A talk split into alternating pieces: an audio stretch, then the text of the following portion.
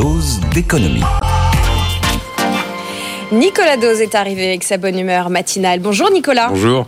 Nous allons parler de la TVA sociale. Faut-il la ressusciter? C'est la question que vous posez ce matin. En tout cas, c'est la position défendue par Éric Ciotti pour les Républicains. Quelle est l'idée derrière ce terme de TVA sociale, Nicolas Changer la façon dont on finance le modèle social français, principalement chômage, santé, retraite, famille, sécurité sociale hein, et l'assurance chômage. C'est-à-dire faire moins payer le travail. Mmh. Donc euh, baisser les cotisations sociales prélevées à la fois chez les employeurs, mais aussi pourquoi pas chez les salariés, et puis faire payer quelqu'un d'autre, et donc faire plus payer la collectivité euh, en euh, utilisant la TVA, ça veut dire je baisse les cotisations et en échange je monte la TVA. Alors on parle de TVA sociale parce qu'il s'agit de basculer du financement de la protection sociale. Enfin, ça reste la TVA. Et l'idée de fond, c'est de se dire, est-ce qu'aujourd'hui, on n'a pas une partie de notre modèle social, de notre État-providence, qui repose finalement sur de la solidarité et qui n'a pas vocation à être payé par des cotisations, mais qui a vocation à être payé par l'impôt. Mm. C'est le, c'est ce qu'on appelle le modèle beveridgien, du nom du Britannique euh, William Beveridge, qui en 1942 construit le modèle social anglais comme ça. Euh, où est-ce qu'on conserve le modèle actuel que nous avons, qui considère qu'en fait, nous avons tout, tout un système d'assurance, assurance santé, assurance chômage, euh, assurance pour la retraite, si on veut, et que donc, comme c'est une assurance, il faut une prime d'assurance payée par des assurés les assurés étant les salariés, cette prime s'appelle cotisation. Et donc on prend des cotisations pour payer la prime d'assurance des salariés. C'est le modèle actuel. Mm. C'est ce qu'on appelle le modèle bismarckien. Alors on est devant ce moment-là où il faut peut-être faire des choix et c'est l'idée qui nourrit le grand débat des gens anciens de la TVA sociale. Beveridge versus Bismarck. Est-ce que c'est une bonne idée cette TVA sociale d'après vous? Ça dépend ce que vous voulez faire. Vous regardez les avantages et les inconvénients. Moi je suis pas économiste, mais l'économiste il est là toujours pour donner aux politiques les éléments de compréhension d'un sujet. Avantages, inconvénients de la TVA sociale. Bah, les avantages sont évidents. Vous rendez l'État-providence davantage soutenable mm. pour éviter d'avoir que le, travail qu'il le finance. Donc vous baissez le coût du travail. Donc vous augmentez le salaire des salariés. Et puis vous allez mettre à contribution les touristes qui passent sur le sol de France parce que dès qu'ils vont acheter quelque chose, ils vont payer. Voilà, donc vous avez une, source de revenus nouvelle. Et puis vous avez un effet compétitivité. Euh, pour les entreprises. Avantage. Mm.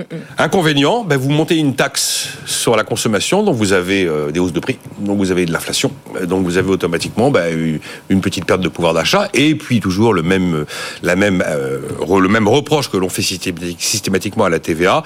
Tout le monde paye la même, peu importe ses revenus, c'est donc injuste. Mm.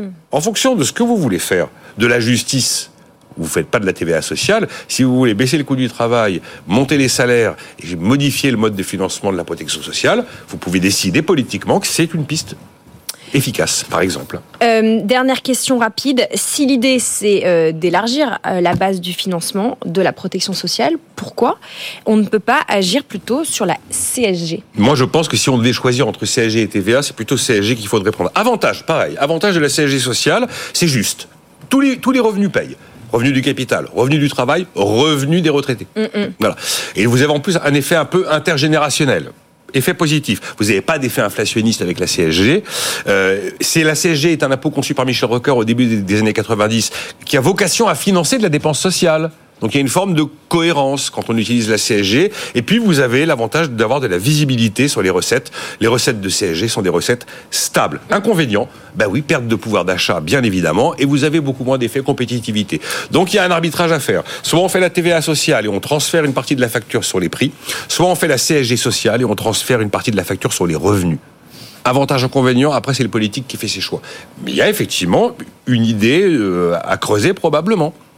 Cette idée peut-elle voir le jour? Je pense pas. En mars 2012, elle est votée sous Nicolas Sarkozy. D'ailleurs, tout le monde pense que c'est une idée de gauche. Mm. C'est Sarkozy qui la vote en mars 2012. À l'époque, on, fait, on voulait passer la TVA de 19,6 à 21,2. Ça faisait 13 milliards d'euros de cotisations patronales en moins tous les ans. Et puis François Hollande devient président, il supprime euh, la mesure qui, ne, qui devait entrer en vigueur en octobre 2012 et qui ne verra jamais le jour.